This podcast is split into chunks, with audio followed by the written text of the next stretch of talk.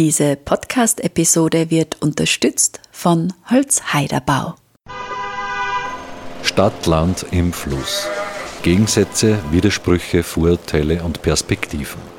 Der Kernland-Podcast über das Verhältnis von Stadt und Land. Im Freien Radio Freistadt, auf Radio Froh, diversen Podcast-Plattformen und im Online-Archiv der Freien Radios cba.fro.at. Gefördert vom Bund, Land und Europäischer Union. Liederregion Müllviertler Kirnland.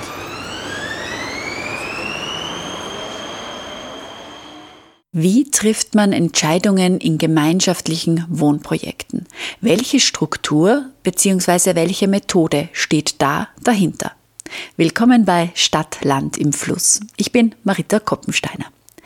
Jede oder jeder, der in seinem Leben bereits einmal in einer WG oder ähnlichem gelebt hat, der weiß, dass es beim gemeinschaftlichen Wohnen viel zu besprechen gibt und dass auch oft Konflikte entstehen können. Dazu braucht es dann, um funktionieren zu können, geeignete Kommunikationsmethoden. Das gilt natürlich vielleicht sogar umso mehr auch für gemeinschaftliche Wohnprojekte, bei denen viele Menschen gemeinsam leben und zusammenkommen. Wie schafft man es, Lösungen zu finden, die von allen Bewohnerinnen und Bewohnern getragen werden? Dazu sprechen in dieser Podcast-Episode Architekt Bernhard Riel vom Projekt Häuser für Menschen in Lasberg und Martina Handler, Politikwissenschaftlerin, Mediatorin und Beteiligungsexpertin vom Wohnprojekt Gleis 21 in Wien. Starten wir nun mit dem Interview mit Bernhard Riel. Da frage ich doch jetzt gleich unseren Experten Bernhard Riel. Er ist Architekt und ist eben beim Projekt Häuser für Menschen in Lasberg engagiert. Können Sie mir da jetzt sagen, gibt es sowas eigentlich wie ein richtiges Kommunizieren in Wohnprojekten? Braucht man das? Um sich nicht zu zerfleischen in diesen Prozessen, die sehr intensiv und sehr lang angelegt sind, braucht es unbedingt Werkzeuge, wie man strukturiert miteinander kommuniziert. Und welche Werkzeuge wären das jetzt so im Kurzen erklärt? Ja, für uns in Lasberg ist definitiv die Soziokratie das Mittel der Wahl, um zu unseren Entscheidungen zu kommen, aber eben auch um ähm, eine gewisse kommunikative Struktur zu schaffen, die uns ja einen roten Faden auch im Projektverlauf eben verschafft. Mhm. Da haben Sie jetzt eh gleich zwei wichtige Themen angesprochen. Das ist ja zum einen die Entscheidungsfindung und eben dazu braucht man eben auch eine richtige Methodik.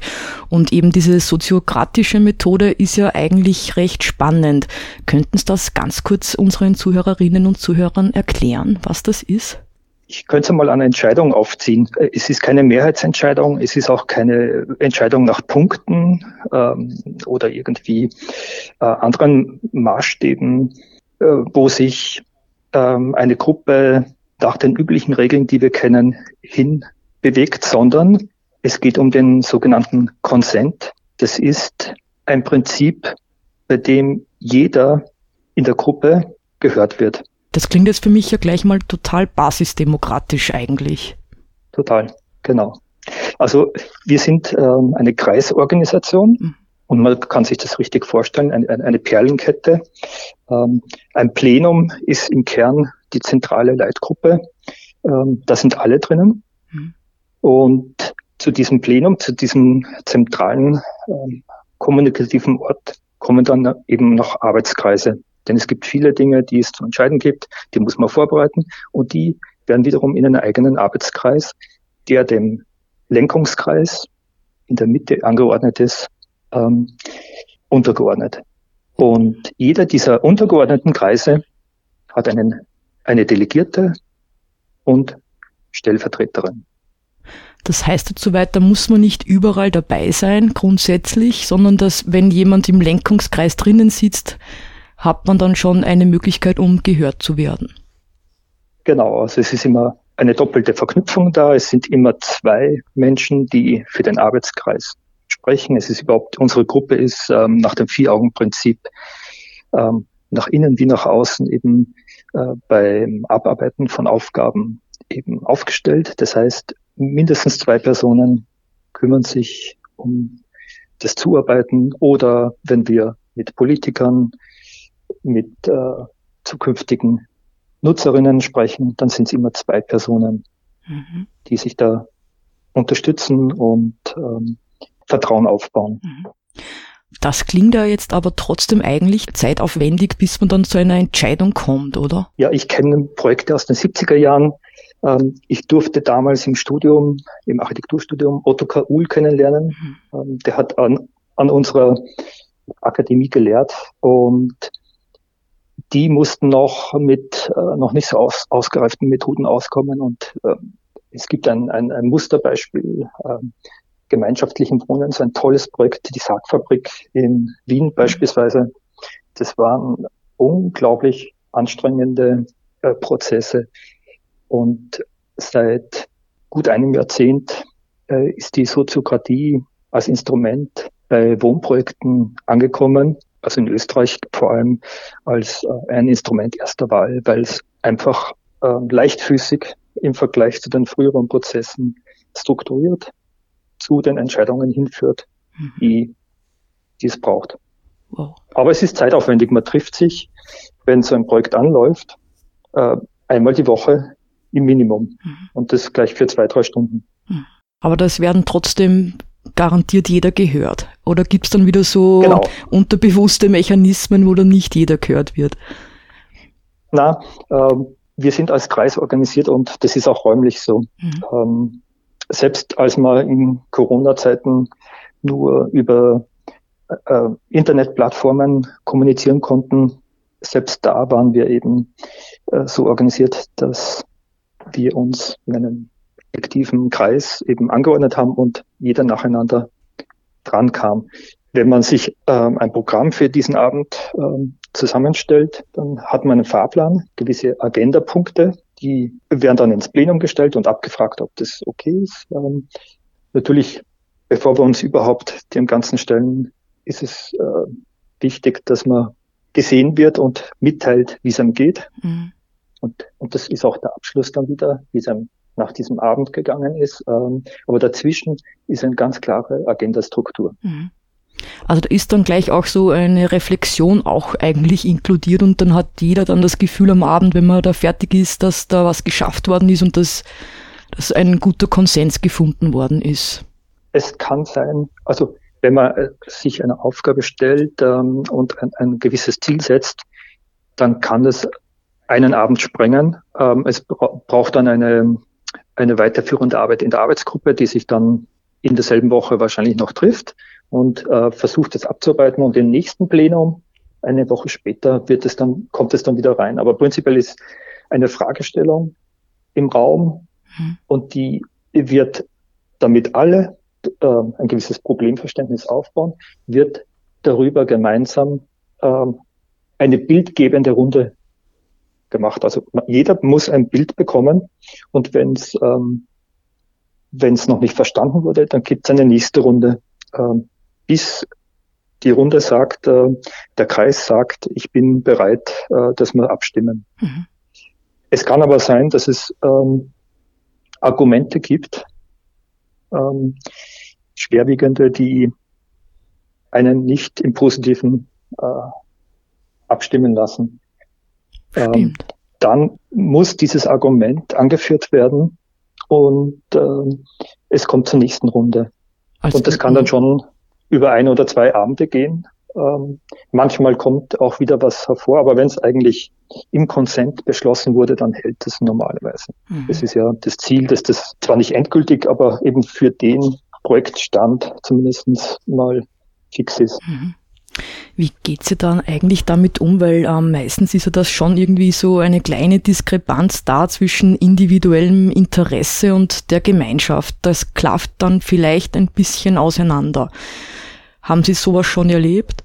Da hilft sehr die, die gewaltfreie Kommunikation. Beispielsweise, wir haben ja unterschiedlichste Bedürfnisse und wenn man es vereinfacht sagt, die, die körperlichen, die physiologischen, aber als zweites eben auch die ich-bezogenen mhm. Bedürfnisse und als drittes die soziale Bedürfnisse. Also wenn man es jetzt mal ganz vereinfacht sagt. Und ähm, wir arbeiten vor allem an diesen ich-bezogenen Bedürfnissen wie äh, Selbstbestimmung, äh, Vertrauen, Selbstvertrauen, ähm, wie geht's mir, meiner Integrität in der Gruppe ähm, zum einen. Und die sozialen Bedürfnisse sind, ähm, wie werde ich in der Gruppe wertgeschätzt? Fühle ich mich zugehörig? Fühle ich mich äh, gehört, anerkannt, akzeptiert und gesehen? Ja, und das ist eben, das auseinanderzuhalten ist wichtig. Gerade wenn wir zu den Werten kommen, die ja kulturell und, und epochenabhängig sind. Und äh, die, da trägt mhm. jeder andere Werte in sich. Und wenn man dann auf diesen Level kommt, äh, dass man das abgleicht, dann, dann muss man auch die Gefühle und die Bedürfnisse auseinanderhalten und auch die Bedürfnisse zuweisen. Das heißt jetzt, das haben Sie jetzt in das Schlagwort geliefert, ähm, die gewaltfreie Kommunikation. Das bedeutet jetzt, Sie verwenden einfach neben der Soziokratie noch andere Tools, damit das gelingt? Mhm. Ja, also bevor wir überhaupt ähm, an Architektur denken bei diesem gemeinschaftlichen, selbstorganisierten Wohnprojekt, ähm, finden wir uns ja erstmal als Gruppe und im Frühjahr ähm, haben wir dazu einen dreiteiligen Visionsworkshop mhm. durchlebt, einen gemeinschaftlichen, mhm. soziokratisch äh, organisiert. Und ähm, aus dem heraus entwickeln wir Werte. Das ist aber schon deutlich schwieriger, weil wir eine nicht ideologische gemeinschaftliche mhm. Wohngruppe sein wollen, die nicht, äh, wir wollen da nicht in Unfreiheit sein und uns wieder irgendeinem ja. Diktat unterwerfen, sondern es soll jeder sein, sein Wertesystem leben können ähm, in Fülle. Das ist die Idee und nicht beschnitten werden durch Erwartungshaltung anderer Wertekonstrukte, wow. ob es jetzt religiöser Art sind oder sonst was. Mhm. Das ist aber sicher eine große Aufgabe eigentlich, dann wenn man sich auf das, die Wertediskussion dann einlässt und dann auch noch zusammenleben will. Genau. Aber ein nächster Punkt, der ja auch noch ein bisschen vielleicht äh, zu Konflikten führen könnte, wenn man nicht so gut kommuniziert, ist ja auch vielleicht, weil ja bei diesem Projekt auch unterschiedliche Generationen wohnen werden und da gibt es ja dann gleich auch nochmal verschiedene unterschiedliche Werte, oder? Ja, ähm, wir sind natürlich Erwachsene, die das alles jetzt äh, mal vorab ein Jahr bevor überhaupt mhm. die Architektur dann ähm, geplant werden wird. Mhm ähm, organisieren. Wir haben keine Jugendlichen, keine Kinder. Äh, wir sind so, sozusagen die Stellvertreter und müssen selbst ähm, die Stimme der Kinder äh, einbringen mhm. und der, der, Jugendlichen. Ähm, denn wir wollen definitiv ein Generationenprojekt sein und Alleinstehende jeglichen Alters, aber auch Familien ebenso ansprechen. Mhm. Oder Paare äh, mit oder ohne Kinderwunsch. Äh, es soll wirklich eine bunte Mischung sein. Und schon alleine, wie wir uns dann nach außen ähm, darstellen, ist wichtig, dass da keine Missverständnisse entstehen. Mhm. Ähm, wir sind keine zielgruppenorientierte Organisation, sondern wir wollen wirklich eine, eine, eine breite ähm, ein, ein Querschnitt durch die Bevölkerung. Mhm, schön. Meine letzte Frage jetzt noch eigentlich, ähm, muss man da sowas sein wie eine Mediatorin oder eine Coacherin, dass man das kann, überhaupt so zu kommunizieren oder kann das eh jeder, wenn man sich einliest? Ähm, wir professionalisieren uns ähm, dadurch, dass wir soziokratische Struktur schon von Anfang an pflegen, ähm, gemeinschaftlich. Ähm, mhm. Es hilft natürlich, dass ich vor Jahren schon begonnen habe, die mit der soziokratischen Ausbildung in Wien bei der soziokratischen mhm. Gesellschaft ähm, und Großgruppenmoderationen äh, wie auch Kleingruppenmoderationen äh, eben gelernt habe, ähm, weil ich äh, Bürgerbeteiligungsverfahren seit circa zehn Jahren mache. Aber Soziokratie kann man gut und niederschwellig rasch lernen. Ähm, aber es braucht jemanden, der es einem beibringt. Also das, das ist mhm. schon notwendig. Aber es langt, wenn es einer, wenn es einer kann und es dann gelebt wird von Treffen zu Treffen. Ja, danke schön, äh, Herr Bernhard Riel, für dieses überaus interessante Telefoninterview und ich wünsche Ihnen noch alles Gute für das Projekt Häuser für Menschen in Lassberg. Ja, vielen Dank für das Interview. Wir wollen ein Generationenwohnen in Lasberg entstehen lassen. Wir haben einen Namen gefunden. Es heißt Dodo Lasberg, das Dorf im Dorf. Und unter dem Dach von Häuser für Menschen wird dieses Projekt zum Jahreswechsel starten. Wir werden mit einer Homepage online gehen und bei Veranstaltungen ähm, für neue Mitglieder für zukünftige Nutzerinnen des Wohnprojektes werden. Ja, Dankeschön, Herr Riel.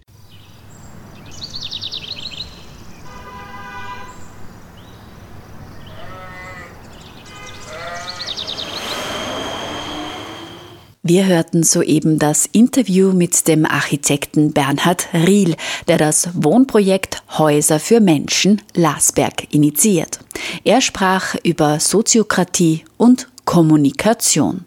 Und jetzt kommen wir zum Gespräch mit Martina Handler. Sie ist Politikwissenschaftlerin, Mediatorin und Beteiligungsexpertin vom Wohnprojekt Gleis 21 in Wien. Sie spricht mit Claudia Prinz über die Entscheidungsstrukturen, die Gleis 21 gewählt hat.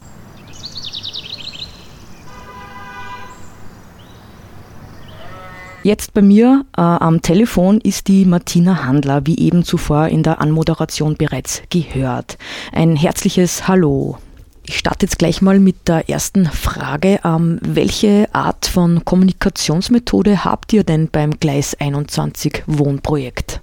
Ja, welche Methode verwenden wir, um gut durch den Dschungel des Miteinander zu kommen? Es ist die Soziokratie. Also wir sind soziokratisch organisiert und ähm, treffen auch Entscheidungen auf der Basis der Soziokratie. Und das ist doch ziemlich anders als der Konsens, der früher in basisdemokratischen Projekten gelebt wurde. Wir suchen nicht die hundertprozentige Zustimmung, äh, sondern eine praktikable Lösung für jetzt. Also nicht sozusagen das Perfekte, sondern das, was funktioniert für die nächsten Schritte. Und das hat sich als bewährt. Mhm.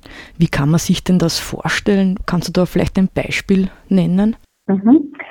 Bei der Soziokratie, also es, es, spielt eine große Rolle auch äh, die Art und Weise, wie wir organisiert sind. Ja. Wir, wir setzen uns nicht immer als Plenum zusammen, quasi, sondern äh, wir haben die Großgruppe als Plenum, äh, aber wir haben äh, wir sind unterteilt in Arbeitsgruppen. Wir haben insgesamt acht Arbeitsgruppen, die einfach da die unterschiedlichen Materien dann eigenverantwortlich äh, bearbeiten, wie Arbeitsgruppe Gemeinschaft, Arbeitsgruppe Finanzen und Recht und so weiter. Und in, in diesen Gruppen bearbeiten wir die wesentlichen Themen. Und wenn es um eine Entscheidung geht, ja, ähm, ist sowohl in der Großgruppe wie auch in den Arbeitsgruppen die Vorgehensweise folgende. Äh, man macht, äh, wir sitzen in einem Kreis oder halt rund um den Tisch, was auch immer. Äh, und da gibt es eine erste Runde, wo es darum geht, alle Informationen in Bezug auf diese Entscheidung, die ansteht, zusammenzutragen. Das heißt, man macht eine Runde und jede Person sagt das, was ihr wichtig ist oder was oder wichtige Informationen, damit man gut entscheiden kann, reihum, ja, so dass man sozusagen nach dieser ersten äh, Informationsphase äh, Klarheit hat, worum geht es jetzt eigentlich, ja, und sind noch Fragen offen, braucht man noch Informationen. Und ähm, dann gibt es eine erste Runde, ähm, die nennt sich äh, Meinungsbildung quasi, äh, also wo ich einmal sage, was meine, äh, mein Argument ist. Und dann gibt es eine zweite Runde, äh, wo jeder nur einmal sagt, was, äh, wofür er plädiert, also welche Entscheidungsausrichtung und wo man nur einmal seine Meinung ändern kann, weil man halt gescheiter geworden ist, ja, weil man gehört hat, was, die, was da für Argumente am Tisch liegen. Und dann wird vom Moderator, von der Moderatorin sozusagen dieser verbesserte Vorschlag, nachdem da alle Informationen am Tisch liegen, formuliert und einmal äh, de, der Entscheidungsvorschlag äh, eben der Gruppe zu Gehör gebracht. Und dann können alle entweder sagen, äh, ich habe keinen Einwand dagegen oder ich habe einen leichten Einwand oder einen schweren, begründeten Einwand, äh, dann äh, wird sozusagen der Entscheidungsprozess aufgehalten. Also die leichten Einwände müssen gehört werden, halten den Entschluss aber nicht auf. Und äh, die schwerwiegenden Einwände, da schaut man als Gruppe nur einmal, kann man äh, den Einwand irgendwo einbauen, kann man das, die Lösung, die man da jetzt beschließen möchte, nur einmal ein bisschen verändern, sodass dieser schwerwiegende Einwand sozusagen eingearbeitet werden kann.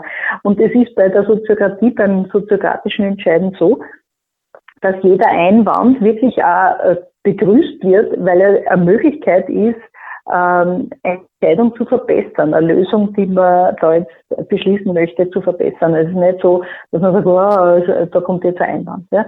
Also, und, de, und diese Art des, ähm, des Entscheidens, nämlich nicht zu fragen, äh, stimmt ihr zu 100 Prozent zu, also wer stimmt zu, ja, äh, das ist nicht die Frage, sondern hat jemand einen schwerwiegenden Einwand gegen diesen Beschlussvorschlag? Ähm, und das äh, macht ganz anderen, hat einen ganz anderen Duktus, weil ähm, ich kann unter Umständen mit einer Lösung mitgehen, die nicht meine präferierte Lösung war, aber ich habe keinen Einwand dagegen. Ja? Und wenn man sagt, äh, wer, wer stimmt zu, dann stimmen wir in der Regel der Lösung zu, die meine Lieblingslösung ist. Ja? Und die zweitbeste, drittbeste kommt überhaupt nicht in den Blick. Äh, wenn ich den Widerstand abfrage oder eben in dem Fall die, die, die, den Einwand gegen eine Lösung, dann sagen die Leute unter Umständen, ja, also an die Lösung habe ich überhaupt nicht gedacht, aber da habe ich gar nichts dagegen. Oder es ist meine Liebste, aber, aber lasst es uns probieren. Ja? Und dadurch wird dieser Entscheidungsprozess äh, sehr stark erleichtert, verflüssigt, weil wir auch wissen, das ist auch Teil dieses Entscheidung, äh, dieser Entscheidungsfindung, dass ich jederzeit ähm, äh, auch wieder diesen äh, Beschluss auf die Agenda setzen kann, weil ich sage, es hat nicht funktioniert, lass uns das nur einmal diskutieren. Das heißt, Beschlüsse sind nicht, äh, sind nicht in Stein gemeißelt, sondern wenn sie nicht funktionieren, kann man sie wieder auf die Agenda setzen und nur einmal drum disku drüber diskutieren, ob andere das auch so sehen, dass das nicht funktioniert und dann wird noch einmal, äh, noch einmal nach einer Lösung gesucht. Was aber äh, meistens, also ich sage jetzt in 99 Prozent der Fälle, hat man äh, mit dieser Methode eh einen, einen, guten, einen guten Beschluss gefasst, nachdem alle gehört werden und alle beitragen können zur Lösung, bevor es dann tatsächlich zum Beschluss kommt ist es einfach eine, eine, super Methode für eine Großgruppe. Das heißt jetzt aber für mich, da müsste man eine Person sein, die schon mal mit einem Kompromissbereitschaft reingeht und die auch viel Zeit hat, oder? Es ist natürlich aufwendiger, wie wenn ich sage, Mehrheitsbeschluss. Äh, ein Mehrheitsbeschluss ist aber in meiner, aus meiner Sicht eher undemokratischer eine Notlösung. Ja? Also Mehrheitsbeschlüsse sind ja in der Regel also wenn es hart geht, äh, ist 51 Prozent Zustimmung und 49 Prozent dagegen und dann äh, ist, äh, fühlen sich 49 Prozent, also fast die Hälfte, äh, zurückgesetzt. Bei äh, einer Entscheidung ähm, nach Konsens oder Konsent versucht man eine Lösung zu finden, wo möglichst alle Meinungen und Vorschläge eingearbeitet werden. Aber der Unterschied zwischen Konsens und Konsent ist, dass der Konsens sehr aufwendig zu erreichen ist. Alle, die wissen das. Ja? Jeder Einzelne kann einen Beschluss aufhalten, indem ich sage, ich bin aber dagegen. Und das geht in der Soziokratie nicht, weil wenn ich einen Einwand habe, muss ich ihn begründen und nach Möglichkeit eine Alternativlösung, also wie würde für mich eine Lösung ausschauen, wenn man diesen Einwand äh, berücksichtigt, äh, muss sozusagen diesen, diese, äh, diesen Einwand begründen und diesen Vorschlag bringen. Und dadurch ist es, hat es sofort eine konstruktive Wendung. Ich kann nicht einfach dagegen sein. Ja?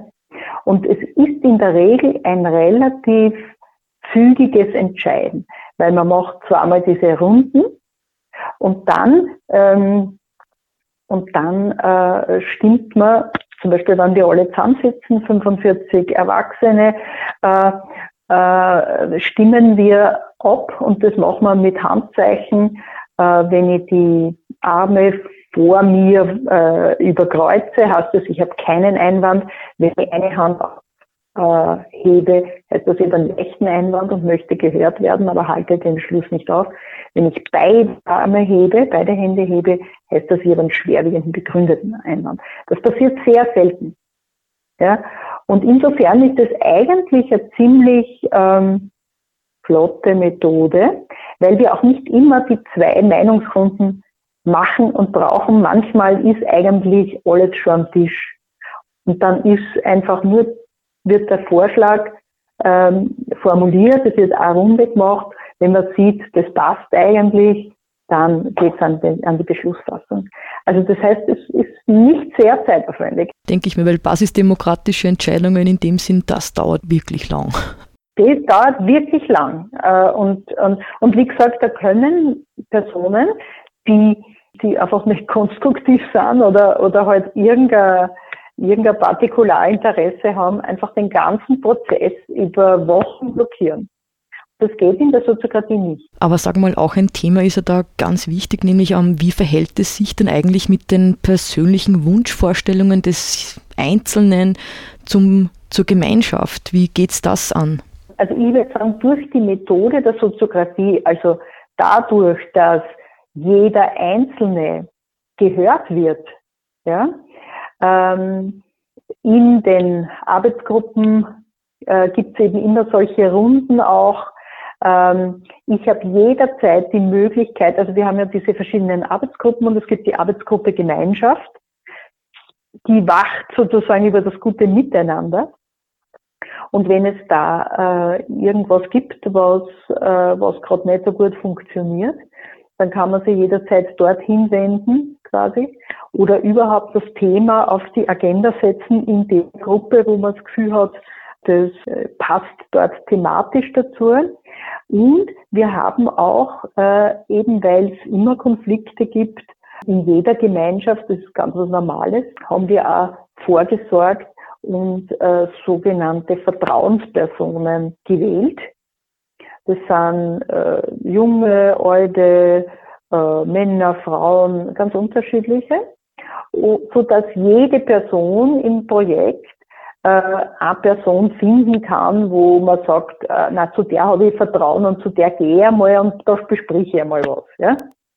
Äh, wenn ich da äh, eine Spannung spüre oder einen beginnenden Konflikt. Und ähm, das, das funktioniert, äh, glaube ich, ganz gut. Und nochmal zurückkommen zu diesem Gegensatz individuell gemeinschaftlich. Ich habe wirklich das Gefühl, dass diese Struktur, die wir haben, also immer wieder wir haben einmal im Monat die Großgruppentreffen, wo auch jede, jeder einbringen kann, wenn es irgendwas Wichtiges gibt. Ja. Es ist nicht jeder Mann und jeder Frau Sache in der Großgruppe alles zu besprechen. Und dann gibt es eben andere Mechanismen, äh, wie man halt in intimeren Rahmen äh, die Anliegen einbringen kann. Aber das funktioniert eigentlich sehr gut. Es hat ja äh, jeder seine individuellen Rückzugsraum mit der eigenen Wohnung quasi. Und dann gibt es die Gemeinschaftsflächen und, und eben das gemeinsame drauf schauen, äh, auf all diese Dinge. Aber ihr habt jetzt sicher auch in letzter Zeit äh, irgendwie eine Veränderung gespürt, was die Kommunikation bei euch betrifft, nämlich wegen Corona, oder? Wie habt ihr da das dann gemacht? Wir haben dann auch begonnen, Online-Meetings zu machen. Also wir haben zum Beispiel äh, die Großgruppentreffen äh, als Zoom-Meetings abgehalten. Wir haben im Projekt relativ viele Leute, die auch beruflich moderieren und, und Veranstaltungen machen und so. Also wir haben relativ viele, die versiert sind im Moderieren und äh, Gruppenprozesse gestalten. Und so wie ich. und äh, und da äh, ist es relativ einfach gewesen, ja, dann einfach auf Zoom umzusteigen und, äh, und das online zu machen. Und äh, wir sind draufgekommen, das funktioniert eigentlich ziemlich gut. Ja. Und wir nehmen, wir haben das also gemacht, äh, dass, äh, dass zum Beispiel, kennen nicht immer alle, dann nehmen wir dieses Großgruppenmeeting, wenn alle einverstanden sind, auf und haben es wochenlang nach dem Meeting noch zugänglich, so dass jede, jeder dann, die nicht dabei war, reinklicken kann und sich das anschauen kann. Also einfach die Verlagerung ins Digitale auch. Das ist ja nur eine weitere Methode, die einfach unterstützend sowieso ist. Ja, genau. In den Großgruppen und in, äh, auch die Kleingruppen, also wir haben durchaus auch Kleingruppen online gemacht. Und äh, dann haben wir auch teilweise mit großem Abstand, wir haben einen Veranstaltungsraum im Erdgeschoss, der dann natürlich nicht bespielt war. Und teilweise haben wir dann auch unten mit großem Abstand, äh, Abstand äh, sitzend äh, auch manchmal Meetings unten gemacht. Aber so in der, in der, in der, in der Intensivphase von Corona haben wir eigentlich alles online gemacht. Und wir kommunizieren auch über Slack. Slack ist eine Online-Kommunikationsplattform. Ähm, das ist eigentlich unser, eins unserer Hauptkommunikationstools. Das ist auch eine Form der digitalen Kommunikation. Also die digitale Welt ist schon ein guter Ansatz auch für Kommunikation. Ja. Aber jetzt meine letzte Frage jetzt ähm, so an dich. Ähm, ich habe es im Vorfeld ein bisschen recherchiert und da hast du mal in einem Interview gemeint, ihr seid ein Dorf in der Stadt. Hm, was bedeutet denn diese Aussage jetzt Richtung Kommunikation? Ich finde es sehr äh, beglückend eigentlich, diese Atmosphäre Dorf in der Stadt, weil ich merke einfach, dass wir da im Haus, aber auch in unserem Grätzl einfach eine wesentlich höhere Kommunikationsdichte haben als jetzt normalerweise in einer Stadt, wo ich eine Wohnung habe in einem Haus, wo ich vielleicht mit ein paar Leuten begrüße und ein paar Worte wechseln. Ja. Wir haben eben dadurch, dass wir da in intensiven Arbeitsbeziehungen auch sind und auch es verstehen, gut zu feiern, wenn es was zum Feiern gibt, einfach wirklich ähm, eine, eine gute Beziehungsbasis. Äh, und das heißt, äh, wir tauschen uns einfach sehr intensiv aus. Man trifft sie am Laubengang. Äh, wir haben so eine Erschließung über, über einen offenen Gang. Und da draußen am, am, am Laubengang, da setzen wir uns manchmal raus, ein paar Nachbarn und plaudern. Ähm, und das ist wirklich auch eine sehr kommunikative Zone. Wir haben die Gemeinschaftsküche oben und die Dachterrasse, wo wir auch in der Corona-Zeit äh, versucht haben, mit großem Abstand uns oben zu treffen und die Kommunikation, die persönliche nicht ganz zu mir liegen kommen zu lassen. Und auch so in der Nachbarschaft ähm, ist dieses Gefühl Dorf in der Stadt sehr intensiv da, weil wir kennen inzwischen einander, weil wir einfach ähm, alle äh, Lust haben auf äh, gute Nachbarschaft mit den Nachbarn und auch äh, da Events organisiert haben. Ich einmal äh, so, ein, so ein Parkgespräch gemacht, so ein äh, Frühst Nachbarschaftsfrühstück äh, schon vor eineinhalb Jahren. Und dann habe ich jetzt vor einigen Monaten ein, ein Vernetzungsfrühstück für die Nachbarn gemacht. Und ähm, da kommen die Leute aus der Nachbarschaft, wir frühstücken gemeinsam im Freien war da auch ein, ein Flohmarkt dabei, äh, den wir umgesetzt haben für die Nachbar, also für das Grätzl quasi. Und äh, ja, das verstärkt irgendwie so dieses Gefühl Dorf in der Stadt. Es ist nicht diese Anonymität, sondern man kennt einander, man kommt ins Gespräch äh, und das bringt einfach eine gute Lebensqualität. Ich glaube, da belassen wir das jetzt. Da beenden wir jetzt unser Interview, weil das war jetzt ganz, äh, ganz spannend, das Schlusswort, weil ich glaube, genau aus diesem Grund machen wir den Podcast, nämlich Stadt, Land im Fluss. Mhm, äh, ich bedanke mich jetzt mal bei Ihnen, bei dir, Martina Handler, für das überaus interessante Gespräch und ähm, vielleicht sieht man sich ja dann mal im Gleis 21. Wir würden uns sehr freuen über Besuch. Dankeschön.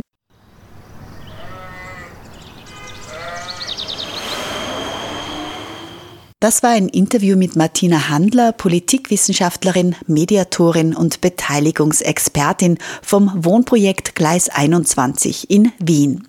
Sie sprach über die Entscheidungsstrukturen, die das Wohnprojekt Gleis 21 für sich gewählt hat. Jetzt folgt unsere Rubrik Zurgroaste, Weggezogene, Zurückgekommene.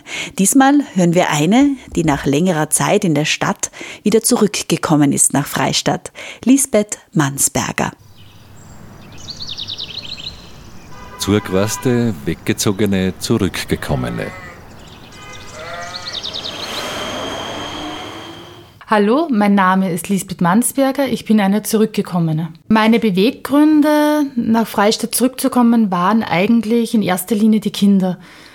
Ich wäre sonst wahrscheinlich in Wien geblieben. Also die, ich bin schwanger geworden zu meiner älteren Tochter und dann habe ich mir gedacht, na, na, das geht gar nicht. Wien und kleine Kinder und ich habe irgendwie auf ein richtiges Bedürfnis gehabt, einfach wieder zurück. Was ist in Wien besonders? In Wien ist besonders das Kulturelle, Naschmarkt, also grundsätzlich die Märkte.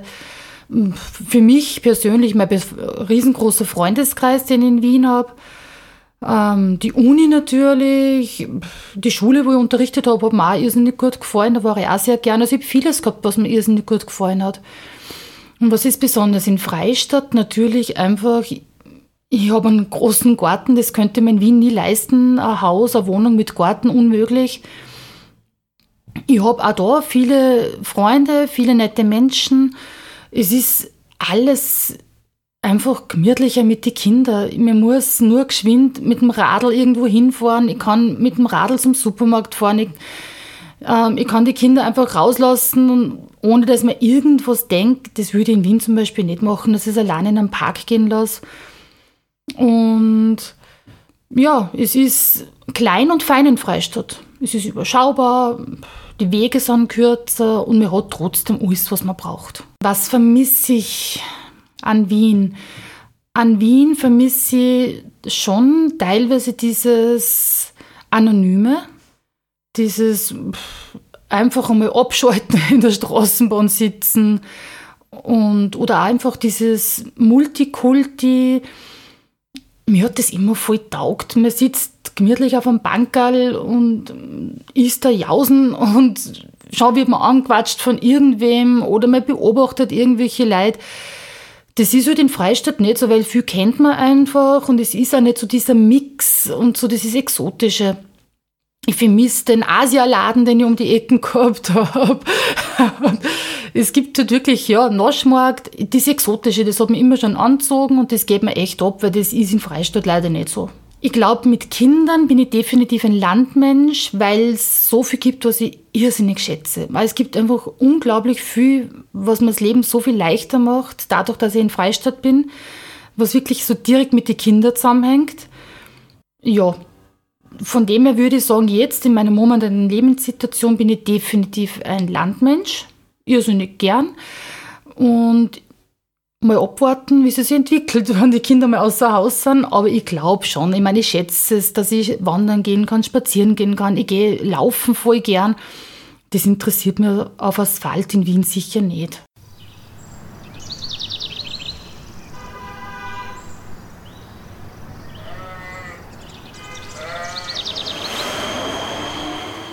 Wir sind nun am Ende unseres Kernland-Podcasts angelangt. Herzlichen Dank fürs Zuhören. Es verabschiedet sich Marita Koppensteiner. Redaktion Claudia Prinz, Martin Lasinger und Marita Koppensteiner. Diese Podcast-Episode wurde unterstützt von Holz Heiderbau. Stadt, Land im Fluss. Gegensätze, Widersprüche, Vorurteile und Perspektiven. Der Kernland-Podcast über das Verhältnis von Stadt und Land. Im freien Radio Freistadt, auf Radio Froh, diversen Podcast-Plattformen und im Online-Archiv der freien Radios cba.fro.at. Gefördert vom Bund, Land und Europäischer Union. Liederregion Müllviertler Kernland.